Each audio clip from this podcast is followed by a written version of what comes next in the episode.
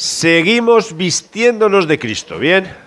Y hoy tocamos un tema, es, el texto es muy sencillo, eh, el texto lo conocemos todos, eh, seguramente lo mencionas y yo he puesto varios, seguramente lo menciona y dice, va, esto ya me lo sé y todo, pero este es el reto con estos textos que son tan conocidos, no es cuestión de conocerlos, eh, no, basta con que sepamos dónde está o lo que pasa, todo, sino es cuestión de, ver qué podemos aprender para aplicar a nuestras vidas. O sea, si nosotros que vemos que Jesús pasó por estas cosas que vamos a ver y estamos pasando por las mismas, pero no hacemos lo mismo que Jesús, entonces como que no estamos vistiéndonos muy bien de Jesús. Bien. Ah, antes de orar, solo una cosa. Una vez dije yo, bueno, va, eh, le dije a la iglesia, bueno, ahora quiero todo formal como yo soy, todo formal, quiero que se pongan de pie todas las personas que están pasando por tentaciones o pruebas.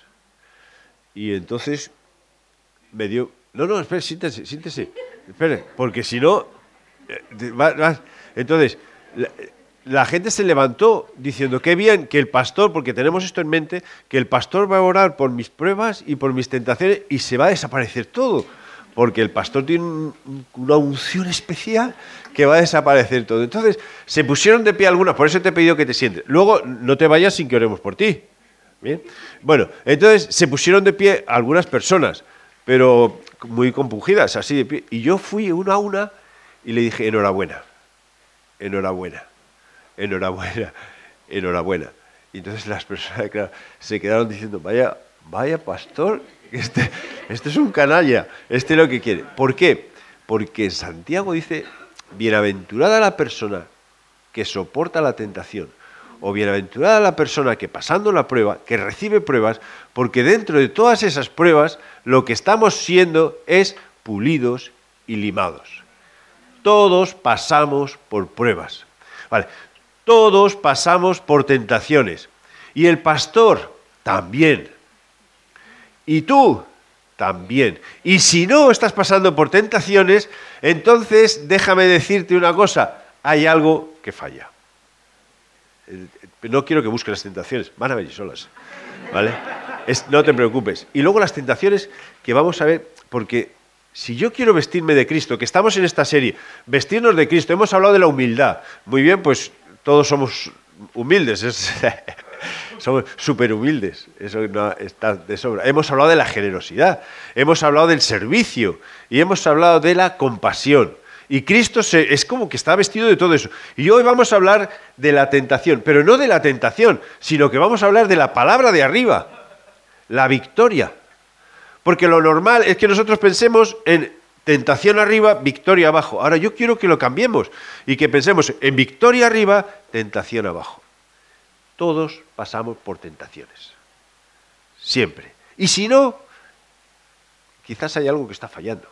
Quizás hay algo que está fallando. Así que déjame empezar a orar. Y por favor, eh, hermanas, que no conozco tu nombre, vamos a orar por ti al final, no te preocupes, porque una de las formas de salir de todo esto es orando y apoyándonos unos a otros. Así que, Señor, pedimos mucha sabiduría con este texto, pero más que con el texto que conocemos.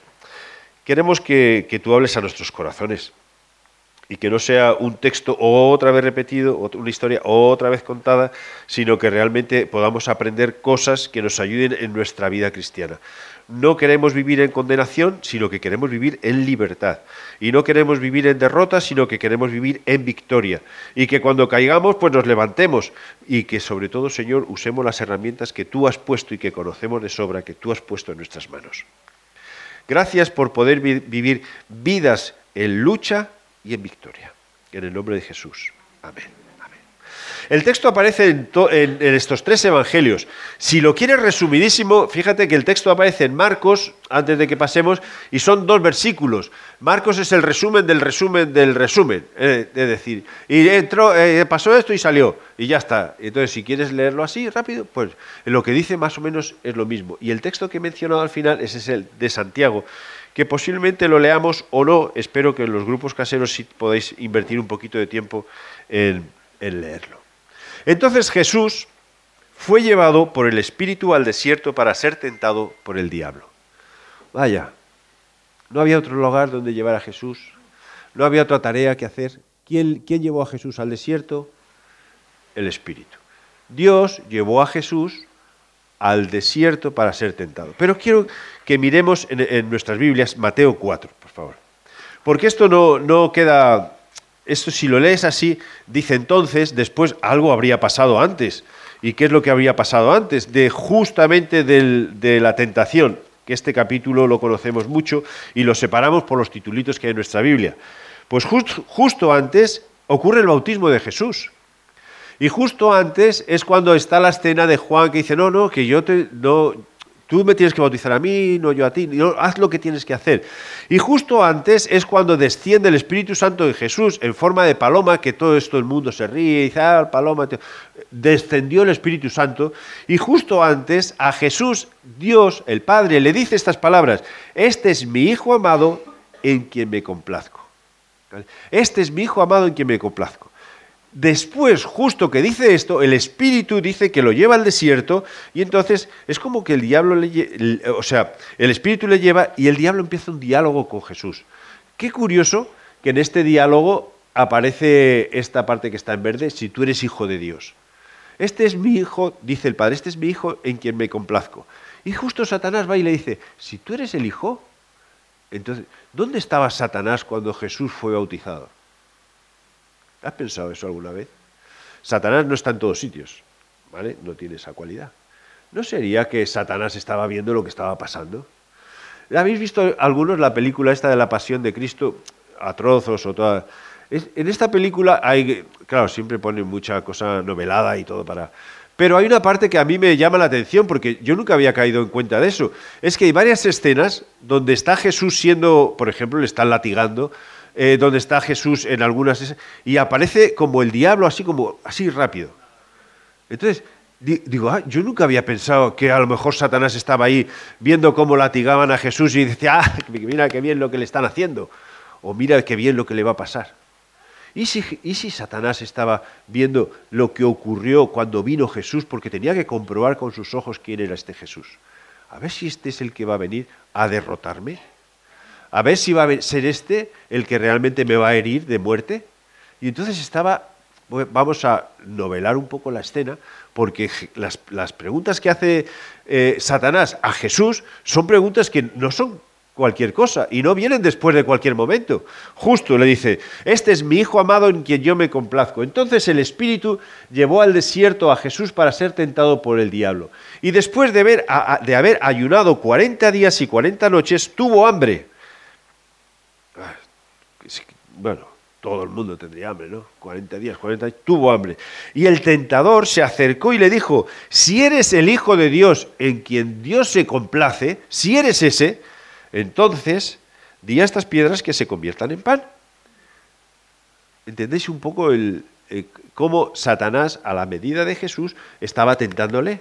Ahora veremos una cosa y le mencionaré esta frase. Las tentaciones tienen su medida y cada uno recibimos las tentaciones a nuestra medida. Y por eso cuando alguien te dice es que yo soy tentado por eso y para ti no es tentación, no tienes que despreciarlo. Es que Satanás sabe dónde pincharle. Satanás sabe dónde atacarle. Satanás, Satanás sabe dónde atacarme. ¿Vale? Igual que supo dónde atacar a Jesús. Si tú eres el Hijo de Dios, tú seguro que tienes poder o Dios tiene poder para convertir estas piedras en pan. Ya es que no tengo hambre porque acabo de comer. No, no, 40 días sin comer. Yo creo que estaría que se comía las piedras de hambre. Y entonces, si eres hijo de Dios, di a estas piedras que se conviertan en pan. Pero él respondió y dijo, escrito está. Y ahora veremos que esto es una herramienta que tenemos que aprender a usar. No solo de pan vivirá el hombre, sino de toda palabra que sale de la boca de Dios. Entonces el diablo un poco enfadado y confundido porque había, no había podido derrotar al Hijo de Dios. Entonces el diablo eh, lo llevó a la santa ciudad y lo puso de pie sobre el pináculo del templo y le dijo, si eres hijo de Dios, otra vez, si eres el llamado, si eres el escogido, si eres el que, el que Dios se complace contigo, si eres hijo de Dios, échate abajo porque escrito está, a sus ángeles mandará cerca de ti y en sus manos te llevará, de modo que nunca tropieces con tu pie en piedra. ¿Qué usa Satanás? La Biblia. ¿Qué usó al principio Jesús? La Biblia. Entonces dice Satanás, ahora voy a darle poco, voy a, voy a ver si lo engaño de esta otra forma. Entonces, todos sabemos. Génesis, ¿qué usó Satanás? La palabra de Dios, dándole vueltas o enfocándola como él quería. Y entonces Jesús le dijo, además, escrito está, no, pondrás a prueba a tu Señor. Otra vez el diablo lo llevó a un monte muy alto y le mostró todos los reinos del mundo y su gloria. Y le dijo, todo esto te daré si postrado me adoras. ¿Qué oferta estaba haciendo Satanás? Le estaba ofreciendo todo con una ventaja, no tenía que sufrir nada. ¿Me entendéis? Todo Getsemaní se va, la cruz desaparece, todo esto desaparece. Y ahora tienes todo, todo para ti, todo para ti. O sea, una oferta que era bastante, voy a decir, interesante como persona, como Jesús. Y entonces Jesús le dijo, vete Satanás, porque Cristo está, escrito está, al Señor tu Dios adorarás y al solo servirás. Y aunque, aquí voy a añadir yo algunas cosas, ¿vale? Y aunque los caminos de Dios sean más largos y nos parezcan más difíciles y haya que sufrir un poco más, o parezca que tenemos que sufrir un poco más y parezca que no llegan y parezca que tardan y todo, son mejores que los que Satanás nos está ofreciendo.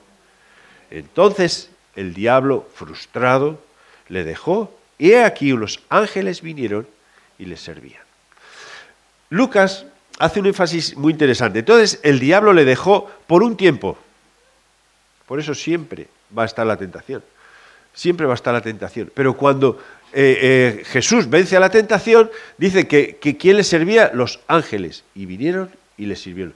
Yo me imagino, este, después de esta victoria, este servicio tendría que ser una mesa bien puesta, eh, pan crujiente, ¿qué más quieres? Bebidita, todas las cosas que tú quieras, todas las tienes. Porque ha superado, ha superado la tentación. Ha superado la tentación. Yo no sé si tú eres, claro, este texto lo, lo hemos leído muchas veces. Incluso sabemos cuál es la herramienta que está ahí escrita. Pero no sé el momento que tú estás pasando en tu vida si es un momento de tentación. Y luego vas a decir, bueno, claro, es una tentación, pero tampoco es tan importante. No, no, es una tentación. Y es importante porque es tu tentación. Y, no puedo compartirla con nadie porque, claro, parezco... No, no, tú comparte tu tentación porque todos somos tentados. Y sabes que sé que todos somos tentados porque cuando nosotros sabemos lo que somos delante de Dios es cuando viene Satanás a pincharnos. Satanás a pincharnos. Y fíjate que yo estaba pensando, ¿cuándo fue Satanás o cuándo le llevó el Espíritu y Satanás le tentó? Cuando le habían dicho a Jesús quién es, este es mi hijo en quien tengo complacencia, entonces ahora te tiento. Ahora que sabes lo que eres. Bien, piensa esto. Ahora resulta que he leído que yo soy hijo de Dios.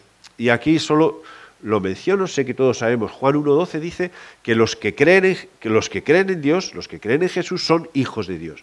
Los demás todos somos criaturas, pero hasta que no crees no eres hijo de Dios. Ahora eres hijo de Dios. Entonces Satanás sabe que tú sabes que eres hijo de Dios y te tienta. Ah, pues si eres hijo de Dios, mira, ¿y por qué haces todas estas cosas? O, ¿por qué no? Si eres hijo de Dios, ¿por qué resulta que te ha roto un brazo? ¿O por qué resulta que estás enfermo si eres hijo de Dios? Y empieza Satanás a tentarte con cosas y con ideas que lo que intentan es alejarte, alejarte de Dios.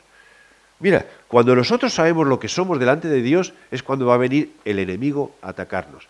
Y puede ser que, y dices, bueno, pero puede haber bendición. Claro que hay bendición. Dice, yo aprendo que soy luz, soy luz del mundo. Entonces, cuando hago algo mal, viene Satanás y dice, menuda luz de pacotilla. No eres luz de nada, eres luz. Eres luz, porque si tú has dejado que Dios cambie tu vida, eres luz. Y van a venir tentaciones. Tentaciones para jugar en la oscuridad o en la oscuridad apagar un poquito la luz. No apagues tu luz. Ya, pero es que me van a tratar mal. Bueno, el camino que Dios te está poniendo es un camino que al final te lleva a la victoria. No dejes de ser luz. Aunque los demás hagan lo que quieran, tú eres luz. Tú eres un siervo de justicia. Tú eres un sarmiento de la verdad. Y esto es que pues, he puesto sarmiento y no sé ni para qué pongo esta palabra, porque sarmiento suena, bueno, que no sabemos lo que es, ¿no? Sarmiento. Tú estás pegado a la vid y siempre peleamos. Es que no sé si estoy pegado a la vid o no. Mira, todas estas cosas son tentaciones que Satanás te pone en tu cabeza para engañarte, para que no, para que pienses que no estás pegado a la vid y que tus frutos no sean los frutos que Dios quiere. Porque yo no estoy pegado a la vid, porque es que a veces me enfado. Todos nos enfadamos a veces. Pero bueno, ¿eso quiere decir que no estoy pegado a la vid? Eso, a mí me cuesta eh, con la ira, peleo con la ira. Bueno, pues pelea con la ira, pero eso quiere decir que no estás pegado a la vid. Bueno, cuando no estás pegado a la vid es cuando realmente pecas y te da exactamente igual. Cuando no distingues entre lo malo y lo bueno. O cuando a lo malo lo llamas bueno y dices, esto es, esto es igual, yo voy a hacer lo que yo quiera. No, no, vamos a pelear, pues yo estoy pegado a la vid. Y luego empiezas a descubrir más cosas que eres para Dios. Mira, eres sal de la tierra, eres linaje escogido, linaje escogido. Eso suena muy bien. A mí me gusta mucho, linaje escogido. linaje escogido. Real sacerdocio, nación santa y pueblo adquirido. Y Dios pagó un precio por ti y por mí. Cuando tú realmente crees todo esto, cuando tú realmente crees que tu, relación con Dios es una relación entera, íntegra, o una relación real, una relación que te da un valor especial, de repente el Espíritu te lleva al desierto y viene Satanás y te tienta. Y tú empiezas a pensar, pues yo no soy como ese, o yo de tan linaje real no soy, sacerdote, ya ves tú que sacerdote. Entonces empiezas a bajar y a bajar, a bajar. ¿Por qué? Porque en nuestra mente no está la palabra victoria que tiene que estar. Hemos vencido al mundo, hemos vencido. Que caemos, caemos, pero nos levantamos. Pero no me quedo aplastado en el suelo. Entonces, la ventaja que vemos con Jesús es que tenemos un sumo sacerdote. ¿Recordáis cuando hemos leído ese texto hace poco? que ha sido cuando hemos empezado, un sumo sacerdote que, puede compadecerse de nosotros porque fue tentado en todo igual que nosotros. Yo como hombre me identifico con Jesús como hombre y digo, fue tentado en todo, ¿en todo? Igual que yo, en todas las cosas, igual que yo, claro, igual, con una diferencia, que él supo valorar más a Dios que sus propios deseos. Santiago usa esta palabra, que a veces nosotros no es que Satanás nos tiente o, el mundo nos tiente, es que nosotros en nuestras concupiscencias, que es nuestros malos pensamientos, en nuestros propios pensamientos caemos y en nuestros, nuestros propios malos pensamientos nos enredamos. Y entonces cuando empiezas a pensar que soy esta cosa es, no, no soy buen cristiano, soy un inútil cristiano, soy un inútil cristiano, soy un inútil cristiano. Y ahora ponlo en femenino, soy un inútil cristiana, ¿vale? Soy todo, todo, todo, todo. Al final te dejas engañar por eso. ¿Dónde está la victoria? ¿Dónde está? ¿Dónde está la victoria? Las tentaciones vienen, vienen en cuanto decides dar un paso de seguir a Jesús. ¿Por qué? Porque hay alguien que está interesado en que no sigas a Jesús, o que tu seguir a Jesús sea a medias, o sea un seguir cojo. Sigue a Jesús y vienen las tentaciones. Victoria, victoria. ¿Por qué? Porque me he visto de Jesús y Jesús venció. Y las tentaciones, eh, déjame solo señalar otra cosa dentro de este texto, es si eres, si eres, si eres, es lo que estoy mencionando. Si, si de verdad, si eres tan cristianito, entonces, ¿por qué no le pides a Dios que... Y, entonces, es como decir, cuando yo me identifico con Dios, me relaciono con Dios, es cuando Satanás viene a pincharme justamente donde sabe que más que más, voy a, más frágil soy o más débil soy. Las tentaciones son a medida. Mira a Jesús. A Jesús le tentó con pan, con comida. Le tentó con impunidad. No te pasará nada. Y le tentó con poder. Un poder inmediato y sin hacer y sin cumplir el plan, el plan de Dios. Sabes que las tentaciones para cada uno son distintos, son distintas. Entonces, esto no quita valor a las tentaciones, a una u a otra. Por ejemplo, cuando yo hablaba, a veces viene un niño, te cuenta un niño o te cuenta un problema suyo que ha pasado en el cole y un niño habla de pequeñín y dices que no me han dejado jugar en el recreo, ay, qué crisis, ay, qué mal. Entonces tú como adulto dices, ah, eso no pasa nada, hombre, eso es una tontería, anda que no te queda. Bueno, las tentaciones son un poco así, a medida. Si eres más pequeño, las tentaciones, a lo mejor para mí, esto, esto no te preocupes, lo pasarás, pero son tentaciones. Son tentaciones a medida, a cada uno a medida. Por eso, aquellos que estamos siendo tentados y que vas pasando tentaciones y que hay cosas que superas en tu propia vida y vienen otras tentaciones, no desprecies a aquel que está empezando que dices que las tentaciones son, es que no puedo leer la Biblia cada día o un poquito, no puedo leer porque me duermo. Y tú dices, ah, eso es una, una tontería. No, no, cada uno tiene sus batallas, cada uno tiene sus luchas y las tentaciones son a medida. Para Jesús fueron así. Fueron pan porque tenía hambre. A lo mejor tú tienes problema con pensar quién eres, cómo eres, o el valor que tienes, o posiblemente, yo no sé, hasta pensaba, ¿es posible que sea envidia? ¿O es posible que sientas que no eres nada, que no eres nadie? ¿Es posible que pienses que Dios no se fija en ti porque tu vida es un desastre según tus ojos? ¿O es posible que no tengas lo que tienen todos los demás y yo quiero todo lo que tienen los demás? No sé, las tentaciones están hechas a medida de cada uno. Con las de Jesús fueron tentaciones muy fuertes, porque es que lo que le presentaba Satanás era, como he dicho antes, es que no tienes que sufrir nada, si me adoras te doy todo. Y nosotros estamos esperando que venga Jesús, todopoderoso y rey de todo. Pero para que venga como el plan de Dios, tiene que pasar todo lo que pasó. Tuvo que ser escupido, eh, le latigaron, insultado, burlado por sus amigos, traicionado, negado, solo, todo eso por seguir a Dios. Pero al final, el final mucho mejor, o mucho mejor, el mejor que si hubiese hecho caso a Satanás.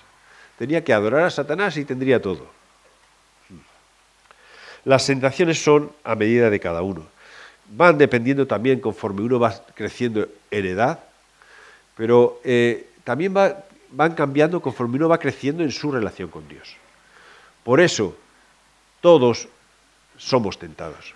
Dice, cuando eh, Satanás se fue por un tiempo, entonces digo yo, bueno, hay tiempos de descanso, no, tampoco es cuestión de decir aquí vamos a estar tentados, hay tiempos de descanso, pero cuidado con los tiempos de descanso, porque cuando las cosas van muy bien, las cosas van muy bien, digo yo, estoy girando la cabeza 360 grados todo el rato, a ver por dónde va a venir este que va a darme una colleja. No, no te fíes cuando todo va, qué bien va todo, qué bien va todo. Es cuando más tienes que orar y más atento tienes que estar. Porque va a venir, porque va a venir.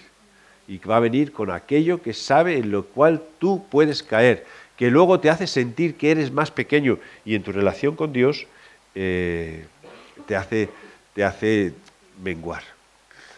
Mira la defensa de Jesús que esto tenemos que entenderlo, es que es la clave de todo. La defensa de Jesús es la escritura.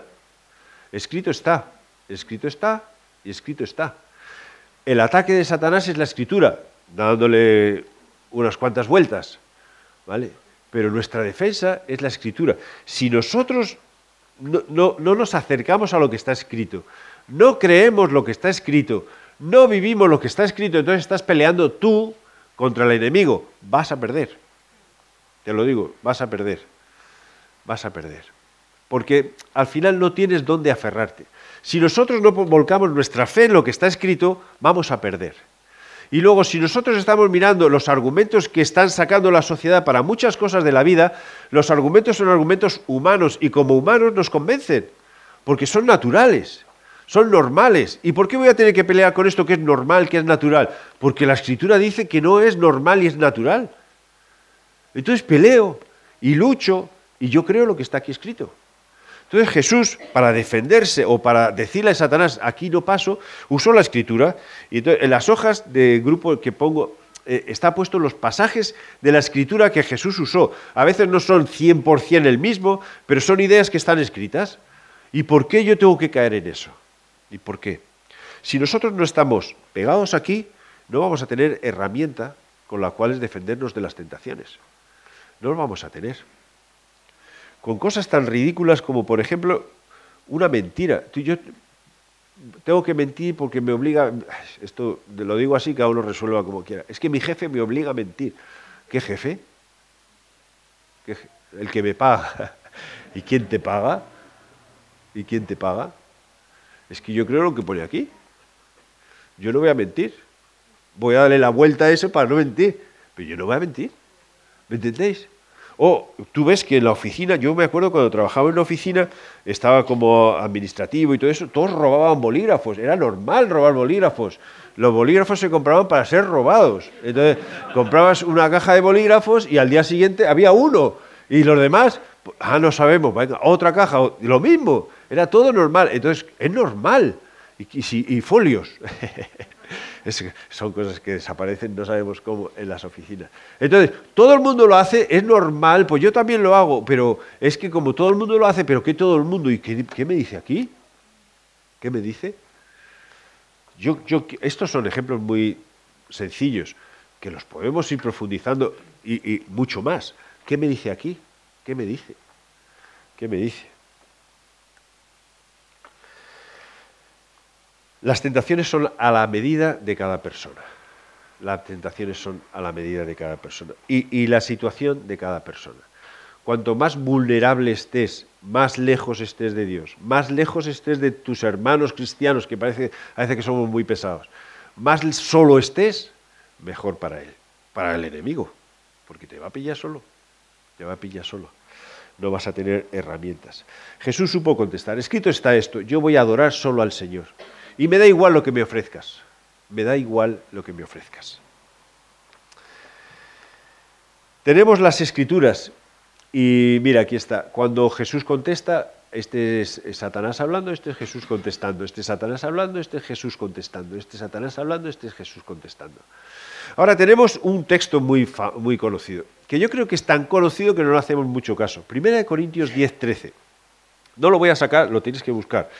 Los que tenéis móviles va a ser más rápido, los que tenemos Biblia, pues hacemos el ejercicio de ventilación hasta que encontramos Corintios, que me suena ese libro. Eso está en la Biblia. Primera de Corintios 10, 13.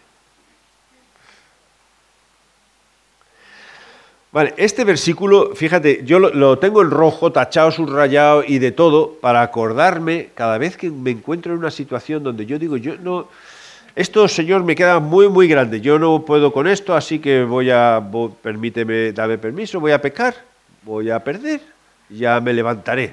No, no. Y entonces está aquí este versículo, dice, no os ha sobrevenido ninguna tentación que no sea humana, pero fiel, pero Dios es fiel y no dejará que seáis tentados más de lo que podéis resistir, sino que juntamente con la tentación dará la salida. Vale para que podáis soportarla. Entonces, cuando viene la tentación, ¿en qué vas a pensar? En la tentación vas a caer. Pues todo el rato, ay, la tentación, la tentación. viene junto con la tentación, el prospecto de la tentación, viene la salida. Viene la salida. ¿Por qué no miras la salida? Entonces, yo pienso en la vida de Job. ¿Habéis pensado en la vida de Job? Que cuando tú lo lees por encima dice, qué injusticia este pobre hombre. Si, dice, era justo, hacía todo bien y de repente, ¡bumba! Un montón de pruebas. Pero pruebas gordas, que pierde todo, absolutamente todo.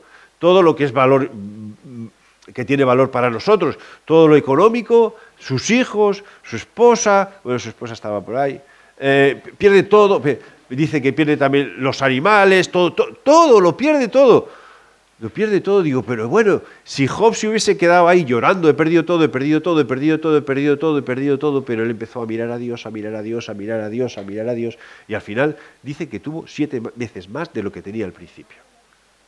Es como si Satanás dice, mira, eh, si me adoras te devuelvo todo. No, no, yo no te adoro a ti, yo adoro a Dios. ¿Es posible que sea más lento? No lo sé. Pero yo sé que el fin es mucho mejor que el de seguir a Satanás. Cuando digo seguir a Satanás, que pues vengas y digas, es loco, digo, hacer las cosas contrarias a las que están escritas, no más, no estoy hablando de más. Cuando hacemos las cosas contrarias a las que están escritas, o haces lo que tú quieres sin preguntar ni siquiera qué piensa Dios, no estás haciendo caso a Dios. Presta atención a Dios y haz lo que Dios te está pidiendo. Haz lo que Dios te está pidiendo.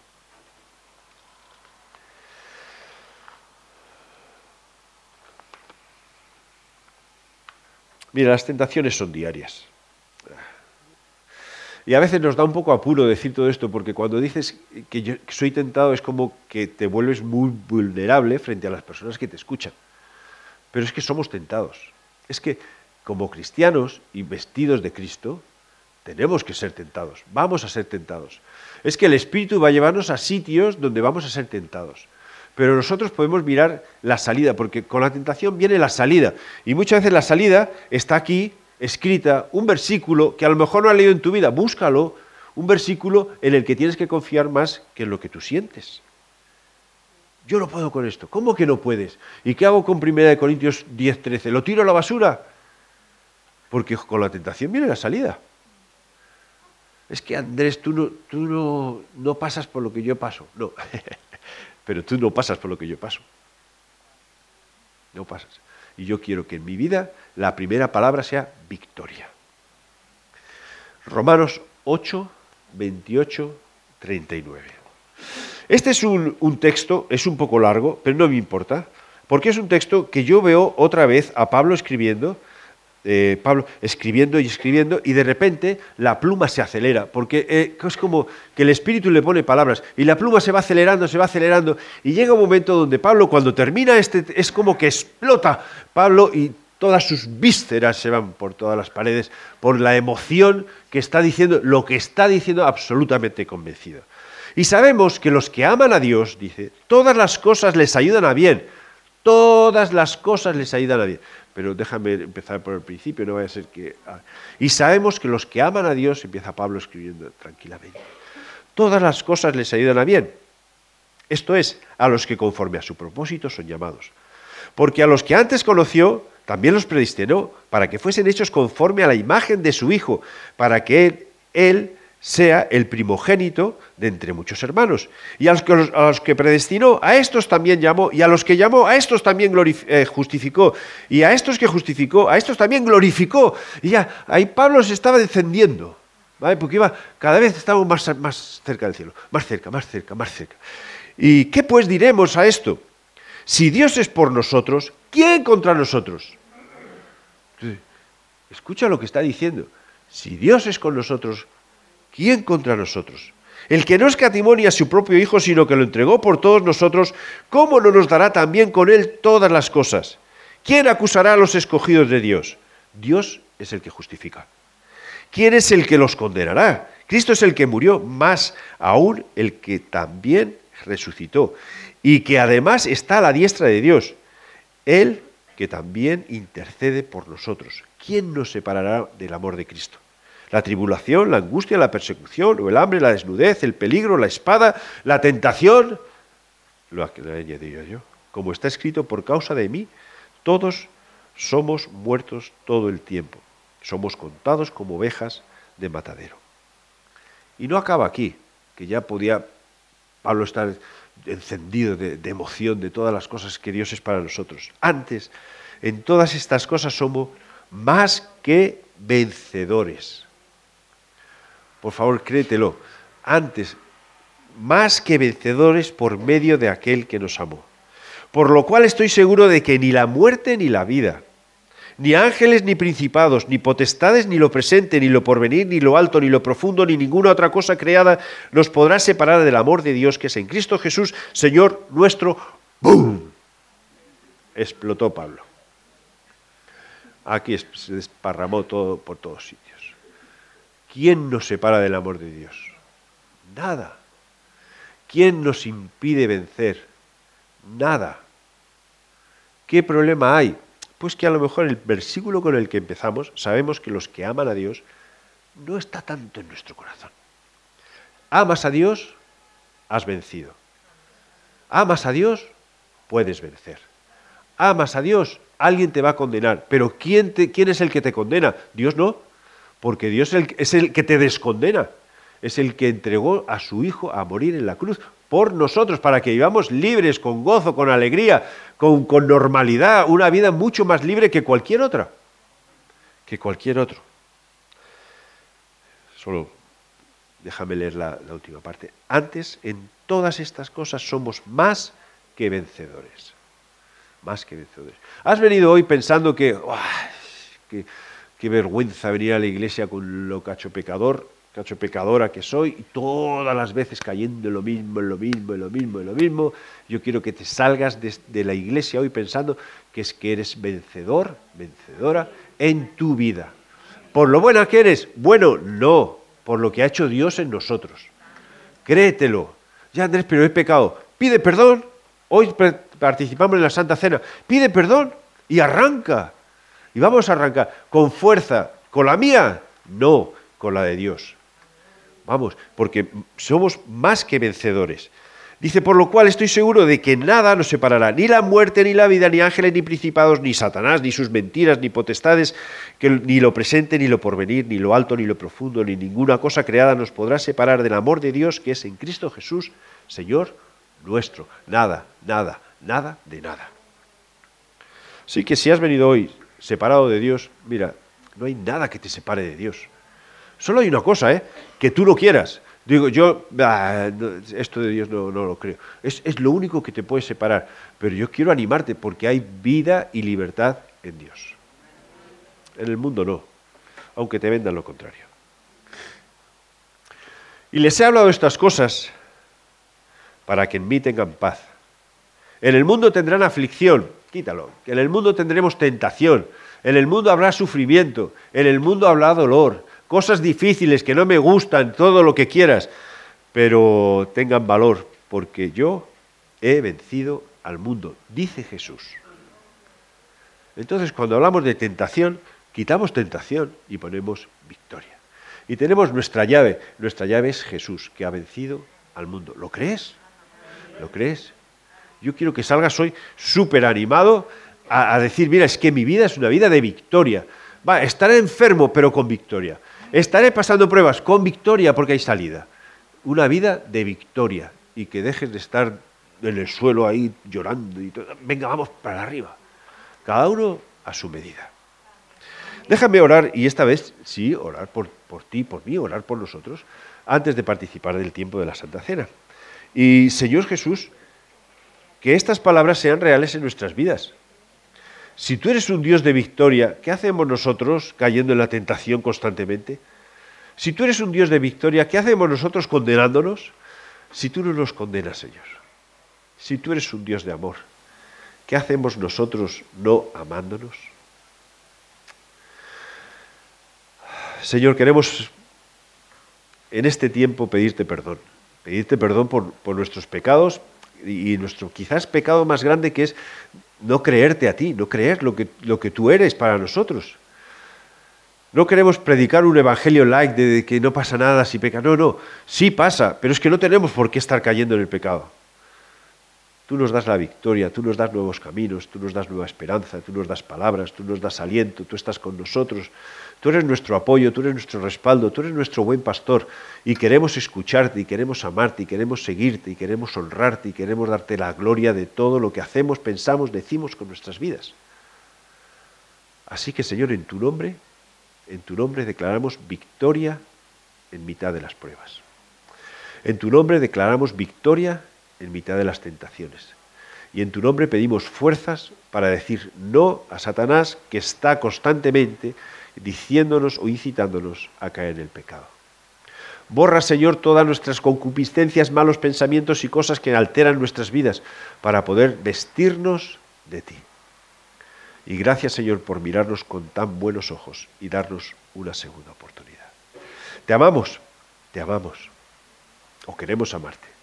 Y pido por los corazones de las personas que están aquí, que quizás pues, no, no, han dado el paso de creer o entregar su vida a ti, pues que tú les empujes con el amor que tú empujaste mi vida y la de muchos de nosotros. Porque no queremos predicar una religión ni palabras que puedan ser con más o con menos, sino queremos predicarte a ti, un Dios vivo, que nos hablas, que nos ayudas y que estás a nuestro lado. Así que Señor, gracias por entregar a tu Hijo Jesús en la cruz por darnos la libertad, por enseñarnos en tu nombre.